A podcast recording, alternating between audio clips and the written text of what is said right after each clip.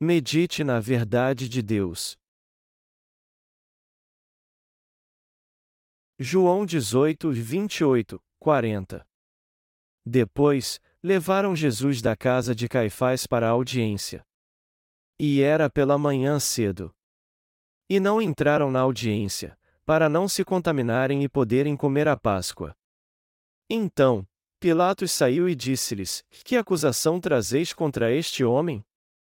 Responderam e disseram-lhe: Se este não fosse malfeitor, não to entregaríamos. Disse-lhes, pois, Pilatos, levai-o vós e julgai-o segundo a vossa lei. Disseram-lhe, então, os judeus, e a nós não nos é lícito matar pessoa alguma. Para que se cumprisse a palavra que Jesus tinha dito, significando de que morte havia de morrer. Tornou, pois, a entrar Pilatos na audiência, e chamou a Jesus, e disse-lhe: Tu és o rei dos judeus? Respondeu-lhe Jesus: Tu dizes isso de ti mesmo ou disseram-to outros de mim? Pilatos respondeu: Porventura, sou eu judeu? A tua nação e os principais dos sacerdotes entregaram-te a mim. Que fizeste? Respondeu Jesus: O meu reino não é deste mundo, se o meu reino fosse deste mundo, lutariam os meus servos, para que eu não fosse entregue aos judeus, mas, agora, o meu reino não é daqui. Disse-lhe, pois, Pilatos, e logo tu és rei? Jesus respondeu: Tu dizes que eu sou rei. Eu para isso nasci e para isso vim ao mundo, a fim de dar testemunho da verdade. Todo aquele que é da verdade ouve a minha voz. Disse-lhe Pilatos: Que é a verdade? E, Dizendo isso, voltou até os judeus e disse-lhes: Não acho nele crime algum. Mas vós tendes por costume que eu vos solte alguém por ocasião da Páscoa. Quereis, pois, que vos solte o rei dos judeus. Então, todos voltaram a gritar, dizendo: Este não, mas Barrabás. E Barrabás era um salteador. Nossa vida neste mundo é não é nada fácil. Enfrentamos muitos problemas, dificuldades, lutas, e isso acaba dificultando nossa vida ainda mais. Mas quando adoramos o Senhor, nós confiamos tudo isso a Ele. O mundo lá fora é muito duro. E como dificuldades e problemas sempre acontecem, estamos sempre tensos e preocupados. O homem é como uma árvore ao vento. Assim como uma árvore vai de um lado para o outro segundo a direção do vento, todos também são levados de um lado para o outro dependendo do momento e da situação que estão vivendo. O homem é influenciado por tudo que acontece neste mundo. Por exemplo, quando um empresário está preocupado com seu negócio, é difícil para ele não pensar nisso quando está no culto. O mesmo acontece com todos nós. Guardar a fé não é algo fácil. Todavia, temos que acalmar nosso coração e deixar nossas preocupações de lado. Somente quando descansamos e temos paz no coração é que conseguimos realmente adorar o Senhor. Eu sei muito bem que, assim como acontece comigo, quando algo sério te preocupa, isso não sai da sua cabeça. E já que vivemos numa sociedade complexa, que muda o tempo todo, nossa mente é sempre tomada por situações difíceis. Mas nós é que talvez estejamos complicando as coisas, quando elas, na verdade, não são tão complicadas assim. Afinal de contas, se nossas necessidades básicas como vestimenta, alimentação e moradia forem resolvidas, o resto dos problemas não são tão grandes assim. Muitas vezes nós, seres humanos, complicamos as coisas para resolver o problema das necessidades básicas, quando isso poderia ser resolvido de uma forma muito rápida e simples. O que eu estou preocupado mesmo é com a dificuldade que eu e você ultimamente estamos tendo para defender nossa fé. Mas mesmo assim, devemos levar nossa vida de fé sem vacilar, acalmar nosso coração e nos render ao Senhor, além de sempre ouvir atentamente a verdade da água e do Espírito. Os eventos que aconteceram há dois mil anos. O texto bíblico deste capítulo descreve os eventos que aconteceram dois mil anos atrás. Depois de ser preso, Jesus foi levado a Caifás, o sumo sacerdote daquela época, e interrogado por ele por causa dos seus pecados. Mas, como sabemos muito bem, Jesus não tinha pecado. Mas mesmo assim, os judeus o odiavam. Há um velho ditado na Coreia que diz: balance bem uma pessoa e dela vai sair poeira. Como diz o ditado, você e eu somos feitos do pó. Mas Jesus não tinha pó algum, por mais que fosse balançado. Ele era completamente puro. Foi por isso que Caifás, depois de interrogá-lo, o entregou a Pilatos, que era o governador romano. Os judeus até que tentaram imputar algum pecado a Jesus e julgá-lo segundo a lei de Deus, mas eles não encontraram nenhuma falha nele. Só havia uma forma de encontrar uma falha em Jesus que o levasse a ser condenado à morte e a aplicar-lhe a lei romana. Se a lei romana fosse aplicada a Jesus, seria quase que impossível não culpá-lo por violá-la. Naquela época, muita gente estava seguindo Jesus como rei dos judeus. E eles criam mesmo que Jesus os livraria da opressão do Império Romano. Eles criam nisso porque Jesus realizou muitos milagres, e até alimentou mais de cinco mil pessoas no deserto com cinco pães e dois peixes, consagrando-os a Deus. Segundo a lei romana, era um crime os judeus adorarem Jesus como seu rei. Afinal, como poderia um país ter dois governantes? O Império Romano era o único governante do mundo conhecido da época, e já que Israel era uma província romana, coroar outro rei era um ato de traição. Melhor dizendo, Jesus foi acusado pelo crime de alta traição. Subjugado pela lei romana, Jesus foi condenado à crucificação, uma pena que era reservada aos piores criminosos. Era isso que Caifás, o sumo sacerdote na época, tinha em mente. E foi por isso também que ele astutamente levou Jesus à corte do governador romano. A passagem que lemos neste capítulo descreve a cena do último julgamento de Jesus, ocorrido dois mil anos atrás. E ao lermos a palavra da verdade que nos mostra vários eventos do passado, nos sentimos mais próximos de Deus. Embora nossa mente tenha sido confundida com muitos pensamentos até hoje, nosso coração pode agora voltar para Deus, ser governado por Ele e encontrar novas forças pela verdadeira palavra da água e do Espírito. Nosso coração está cheio dessa verdade.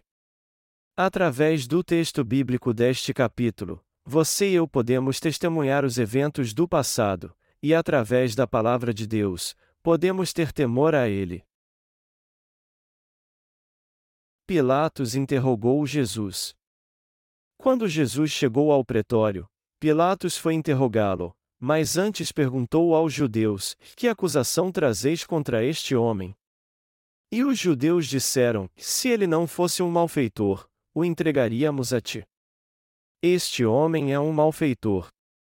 Pilatos disse então: E isso me parece uma questão religiosa, então, vocês mesmos deveriam julgá-lo. Olho para ele agora e não vejo nenhum malfeitor. Levem-no vocês então e julguem-no. Por que vocês o trouxeram para mim sem nenhuma razão? Os judeus disseram então: que nós não temos autoridade para condená-lo à morte. Isso mostra que eles já estavam dispostos a matar Jesus. Uma das punições da lei romana era a crucificação, um método extremamente cruel de execução, reservado apenas para os criminosos mais vis. E já que a lei judaica não aplicava esse tipo de execução, a lei romana foi aplicada e Jesus foi crucificado, para que a palavra de Deus fosse cumprida. Os judeus queriam matar Jesus porque eles estavam entranhados até os ossos com o legalismo radical judaico. Já que a lei exigia que eles guardassem o sábado como dia santo, eles faziam tudo para guardar esse dia. Coincidentemente, Jesus foi julgado numa sexta-feira, segundo o nosso calendário. E o sábado começa justamente quando o sol se põe na sexta-feira. E, segundo a lei, os judeus não podem fazer nenhum trabalho no sábado. Foi por isso que eles queriam que Pilatos executasse Jesus antes da chegada do sábado, a fim de que eles não tivessem que fazer nenhum trabalho para matá-lo. Os judeus também eram proibidos de entrar na casa dos gentios, e foi por isso que eles não entraram na casa de Pilatos e ficaram gritando do lado de fora, exigindo que ele crucificasse Jesus. Hoje podemos imaginar essa cena e vê-los clamando em frente ao palácio do governador. De volta ao palácio, Pilatos continuou interrogando Jesus. Ele chamou o Senhor e perguntou: Tu és o rei dos judeus? É provável que alguém tenha dito: Este homem se diz rei dos judeus, e muitos outros também o chamam de rei dos judeus. Na verdade, foi isso que Caifás, o sumo sacerdote, havia dito aos judeus antes, e ora, Caifás era quem tinha aconselhado aos judeus que convinha que um homem morresse pelo povo, a João 18 horas e 14 minutos. De quem você acha que Caifás estava falando quando disse isso? Ele estava se referindo ao próprio Senhor Jesus. Em outras palavras, Caifás pensou que garantiria a paz ao povo judeu entregando Jesus aos romanos para que eles o matassem. E isso, por um lado, era verdade se considerarmos o lado político. Muitos israelitas naquela época estavam seguindo Jesus como rei dos judeus. Só que se o rei dos judeus tivesse surgido de fato, o povo de Israel teria sido totalmente destruído pelo exército romano. O fato de uma província levantar seu próprio rei era uma atitude clara de rebelião. Se os judeus fizessem isso, eles seriam punidos por sedição. Foi por isso que o sumo sacerdote Caifás disse que era necessário sacrificar um homem para salvar todo o povo judeu. Os promotores sempre fazem perguntas capciosas quando interrogam os réus. Eles têm uma maneira de fazer perguntas que levam o réu a dar uma resposta errada. E quando ele cai nessa armadilha, não há como escapar dela. Foi isso que Pilatos fez quando interrogou Jesus e perguntou: Tu és o rei dos judeus? Pilatos fez essa pergunta para pegar Jesus, já que ele estava tentando acusá-lo de alta traição. Mas Jesus lhe disse: Tu estás dizendo isso de ti mesmo ou ouviu de alguém? É isso que os outros dizem a meu respeito? Pilatos continuou interrogando Jesus e perguntou: E os principais sacerdotes e seu próprio povo te entregaram a mim? O que tu fizestes? Jesus então respondeu: O meu reino não é deste mundo, se o meu reino fosse deste mundo, lutariam os meus servos, para que eu não fosse entregue aos judeus, mas, agora, o meu reino não é daqui. Jesus respondeu à pergunta de Pilatos dizendo que seu reino não era dessa terra. Ele então lhe perguntou novamente: Tu és rei? Jesus respondeu: Meu reino não é deste mundo. Nosso Senhor e seu acusador Pilatos estavam falando de reinos totalmente diferentes. Pilatos estava interrogando Jesus da maneira formal. Ele seguiu o procedimento padrão e tentou induzir Jesus a admitir que era o rei dos judeus.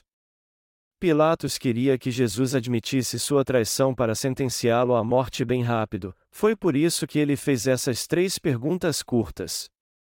Mas Jesus lhe disse: Meu reino não é deste mundo. Então, Pilatos lhe perguntou novamente: Quer dizer que tu és rei? E Jesus respondeu: Tu tens razão em dizer que eu sou rei. Segundo a lei do homem, isso era o mesmo que admitir sua sedição.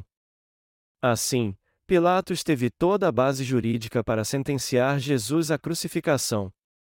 Mas tem algo importante que podemos destacar aqui. O que Jesus admitiu dizia respeito a um reino totalmente diferente não tinha nada a ver com o ato de traição que as pessoas da época pensavam. O Senhor disse: Tu dizes que eu sou rei. Eu para isso nasci e para isso vim ao mundo, a fim de dar testemunho da verdade. Todo aquele que é da verdade ouve a minha voz. E já que Pilatos continuou perguntando: Tu és o rei dos judeus? Jesus respondeu: Tu tens razão. Como tu dissestes, eu sou rei, mas meu reino não é deste mundo. E foi para isso que eu nasci, para salvar a todos neste mundo. Eu vim não somente pelo povo judeu ou por Israel, mas por todos neste mundo. Eu nasci nessa terra para dar testemunho da verdade e salvar a todos.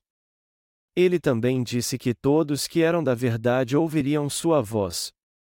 Mas como Pilatos não conseguia entender a resposta de Jesus, ele perguntou várias vezes o que era a verdade. O interesse das pessoas do mundo é muito diferente do seu e do meu. Enquanto os nascidos de novo se interessam pelas coisas espirituais, as pessoas do mundo só se interessam pelas coisas carnais. Essas pessoas carnais só se interessam pelas coisas deste mundo atual, elas não se interessam pelos eventos bíblicos do passado que nos trazem ensinamentos bíblicos importantes. O interesse das pessoas está cada vez mais longe das coisas espirituais, pois elas só se importam com o que podem ver, com as coisas materiais. Nós podemos ver isso no diálogo entre Pilatos e Jesus descrito aqui. Pilatos fez perguntas práticas, mas Jesus falou de coisas espirituais. Jesus era mesmo o rei dos judeus. Eu quero dizer que ele era o rei espiritual dos judeus. Os judeus eram descendentes de Abraão. Deus chamou Abraão e escolheu seus descendentes como seu povo. E Deus sabia que Jesus era o mestre do povo judeu. Em outras palavras, Deus e Jesus são os reis espirituais dos judeus. Pilatos não encontrou crime algum em Jesus. Jesus é o rei dos perdidos deste mundo, seu líder e seu guia. Ele veio para dar testemunho a eles do que é a verdade. E nosso Senhor deu mesmo testemunho da verdade. Mas o que é a verdade? A verdade é que Deus amou o mundo de tal maneira que enviou seu Filho unigênito a essa terra, passou todos os pecados do mundo para ele, o entregou para que ele fosse crucificado e o ressuscitou dos mortos. Melhor dizendo, a verdade é que Jesus Cristo apagou todos os nossos pecados e nos salvou. Jesus veio a essa terra para fazer essa obra, para dar testemunho dela. Então, mesmo sendo julgado na corte de Pilatos, Jesus deu testemunho do reino dos céus e da verdade, e eu sou o rei dos judeus. Eu vim para salvar os perdidos, para dar testemunho da verdade.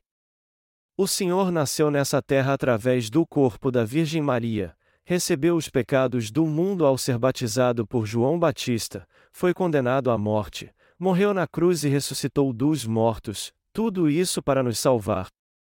Essa é a verdade. Nós temos que crer nessa verdade de Deus.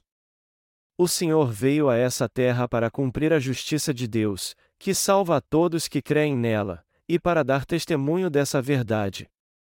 Pilatos perguntou: que é a verdade? Ele simplesmente não entendia o que era a verdade. As pessoas hoje em dia não a conhecem também. Elas continuam em dúvida e perguntando: o que é a verdade? Na entrada principal da Universidade Nacional de Seul, há uma faixa como um lema excelente que diz: um lugar onde se busca a verdade. Mas o que é a verdade? É simples. A verdade é que Jesus Cristo veio a essa terra e nos salvou com o Evangelho da água e do Espírito. E assim como Pilatos queria conhecer a verdade, muitos ainda não a conhecem. Mesmo depois de interrogar Jesus, Pilatos não achou nele crime algum. Ele então voltou ao pretório e disse aos judeus que queriam matá-lo: Não acho crime algum neste homem. Mas é costume seu soltar um criminoso na Páscoa, essa festa tão importante para vocês. Eu devo então soltar este homem ou o famoso bandido chamado Barrabás? Se Pilatos seguisse sua intuição e soltasse Jesus, isso causaria muitos problemas. Foi por isso que ele fez essa pergunta, procurando encontrar um meio termo para satisfazer a vontade do povo judeu e também libertar Jesus, que era inocente. Só que os judeus clamaram: Este homem não, mas Barrabás. Barrabás era um criminoso desprezível. Os condenados à morte podem encontrar a vida em Jesus.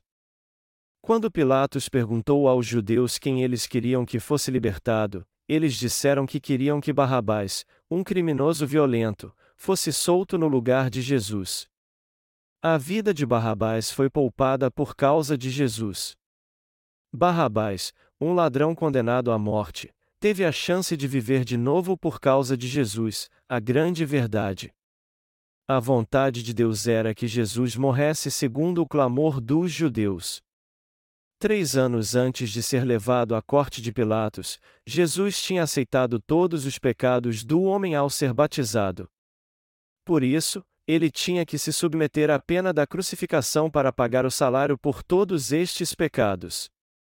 Isso se cumpriu para cumprir a verdade, foi um modo de dar testemunho da verdade. Foi por isso que Jesus aceitou essa punição.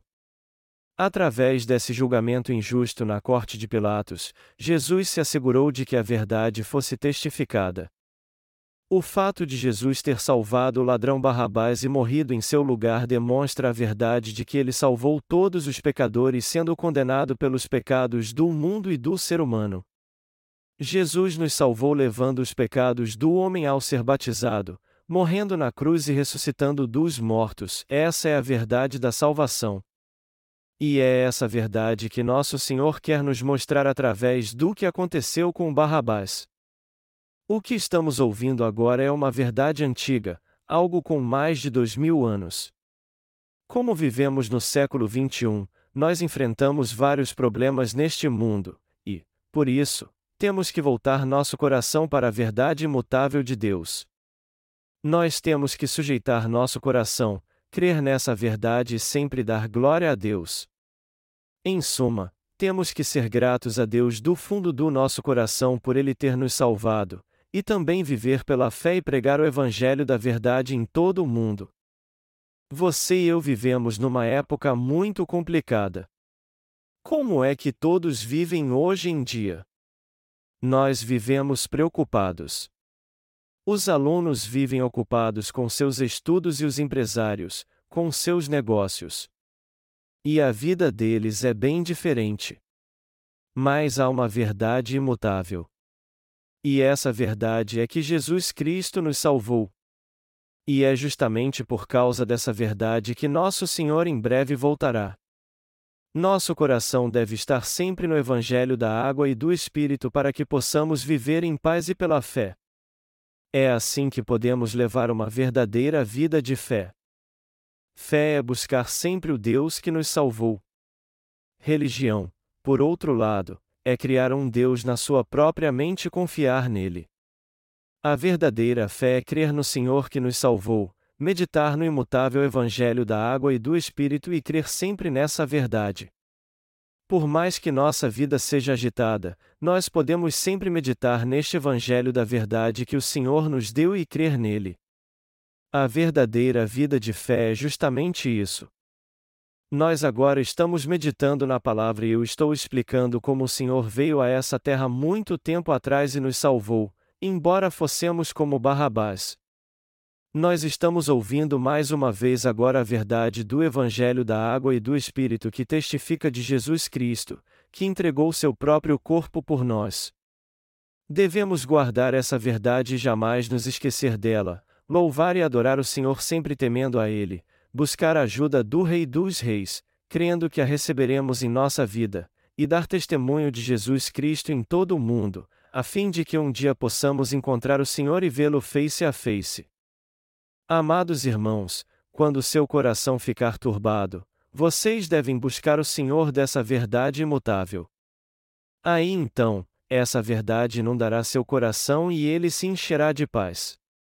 Vocês hoje ouviram mais uma vez como o Senhor deu testemunho da verdade nessa terra e como ele nos salvou. Vocês não estão felizes de ouvir isso novamente? Seu coração não está mais em paz agora? Ou ele ainda continua turbado? Será que, ao invés de estar sentindo paz, seu coração está mais turbado ainda? Por que razão vocês acham que eu estou perguntando a mesma coisa várias vezes, já que vocês sabem a resposta? Eu estou repetindo isso porque a tendência do nosso coração é buscar as coisas do mundo. Portanto, do que mais poderíamos falar senão do Senhor? A única coisa que vale a pena pregar é sobre o que o Senhor fez por nós. Eu quero perguntar algo a vocês. O que satisfaz sua alma? A palavra da verdade é que deve satisfazer nossa alma. A quem pertence todas as coisas neste mundo? Já que tudo é criação do Senhor, todas as coisas pertencem a Ele. E isso inclui você e eu. Em quem vivemos? Nós vivemos no Senhor. Por mais que este mundo seja difícil e esteja mudando radicalmente, o principal é que tudo está escrito na palavra do Senhor. E isso é mesmo verdade. A melhor maneira de viver é pensar sempre em Jesus. O meu mais profundo desejo é que o Evangelho da Água e do Espírito seja pregado nos quatro cantos deste mundo o mais rápido possível, a fim de que Jesus possa voltar logo. Tudo que não diz respeito a pensar em Jesus e fazer sua obra é chato e cansativo. Eu amo o Senhor acima de tudo, e quando faço sua obra é que fico mais feliz. Vocês se sentem assim também? Amados irmãos, quando seu coração estiver turbado, tentem fazer a obra do Senhor. Aí então, vocês sentirão o gozo de ter a plenitude do Espírito em seu coração. Vocês só terão dor de cabeça se ficar pensando nas coisas deste mundo, mas se vocês pensaram nas coisas espirituais, seu coração se encherá de gozo. Eu desejo mesmo que o Evangelho da Água e do Espírito em breve seja pregado em todo o mundo, a fim de que Jesus possa voltar o quanto antes. Vocês também desejam isso? Já que este mundo não vai durar para sempre, nós temos que fazer tudo o que podemos enquanto há tempo, a fim de que possamos cumprir nossa missão antes de Jesus voltar. O que as pessoas que buscam a fé no mundo inteiro estão procurando agora? Nada mais do que o Espírito Santo. Tudo o que elas querem é que o Espírito Santo habite em seu coração. Essa é a era do Espírito Santo, na qual todos que crerem em Jesus o receberão. Como está escrito, mas isto é o que foi dito pelo profeta Joel. E nos últimos dias acontecerá, diz Deus, que do meu espírito derramarei sobre toda a carne. E os vossos filhos e as vossas filhas profetizarão. Os vossos jovens terão visões. E os vossos velhos terão sonhos. A Joel Atos 2, 16, 17. Todos neste mundo desejam o Espírito Santo. Os vários livros escritos sobre o Espírito Santo mostram como as pessoas estão interessadas nele. Hoje estamos distribuindo nossos livros em várias línguas no mundo todo. E embora as respostas que estamos recebendo de nossos leitores sejam bem variadas, muitos deles concordam que estes livros contêm a verdade que explica os mais básicos elementos da fé para os cristãos que ainda não nasceram de novo. No meu último livro, eu dou mais ênfase à plenitude do Espírito Santo na vida daqueles que o desejam em sua vida. Eu enfatizo neste livro que todos podem ser cheios do Espírito Santo, mas que primeiro eles precisam crer no Evangelho da Água e do Espírito. Por isso, depois que leem este livro, muitos dos nossos leitores meditam mais no Evangelho da Água e do Espírito. Logo receberemos deles boas notícias de que não apenas eles, mas muitas almas que eles conhecem receberam a verdadeira remissão de pecados e o Espírito Santo por crerem nessa verdade. Nós temos que continuar dando testemunho da verdade até a volta do Senhor. E todos os dias temos que renovar nossas forças nessa verdade, ou seja, no fato de o Senhor ter apagado os pecados de todos neste mundo ao ser batizado e morrido na cruz, e que ele assim livrou da condenação os que creem nele. Eu quero falar sobre essa questão com todos vocês hoje. Nós temos que defender o Evangelho da água e do Espírito até o fim, temer o Senhor enquanto vivermos nessa terra, pregar o Evangelho e ter paz em nosso coração pela fé. Temos que pregar o Evangelho da água e do Espírito com toda dedicação. Por mais que fiquemos cansados de pregar o Evangelho, não devemos nos preocupar com isso. Nós temos a verdade que traz paz ao nosso coração. E saber o que o Senhor fez nessa terra é o que traz paz ao nosso coração. Em quem você e eu encontramos riquezas? No Senhor. Quem nos fortalece para vivermos neste mundo? Jesus. Na verdade, nós temos tudo no Senhor. Toda a criação pertence ao Senhor, assim como todas as bênçãos e riquezas. As melhores coisas mais maravilhosas vêm do alto. Melhor dizendo, o Senhor nos dá tudo o que há de melhor neste mundo. Tudo que é ruim, por outro lado, vem de Satanás. Eu quero me empenhar muito mais este ano para pregar o Evangelho da água e do Espírito no mundo todo, a fim de que possamos continuar fazendo a obra do Senhor. Nosso coração deve estar sempre firme no Senhor. Se seu coração estiver preocupado com as coisas deste mundo, sujeite-o ao Senhor da verdade. O meu desejo é que o nosso coração seja guiado pela verdade. Mas para que isso aconteça, temos que ler a palavra de Deus e ouvi-la, fazer a sua obra e buscá-lo sempre. Os apóstolos nos exortaram para que buscássemos sempre a Jesus, que fez tudo perfeito. E já que eles estavam certos, você e eu devemos mesmo buscar a Jesus Cristo. Eu sou muito grato ao Senhor. Nós nos rendemos diante dele e o agradecemos por testificar da verdade e nos dar a verdade da salvação. Todos nós somos como Barrabás, mas para nos libertar do pecado e nos livrar da condenação, Jesus foi batizado e morreu crucificado em nosso lugar. Foi assim que ele salvou a todos nós. Novamente eu digo que sou muito grato ao Senhor. Aleluia!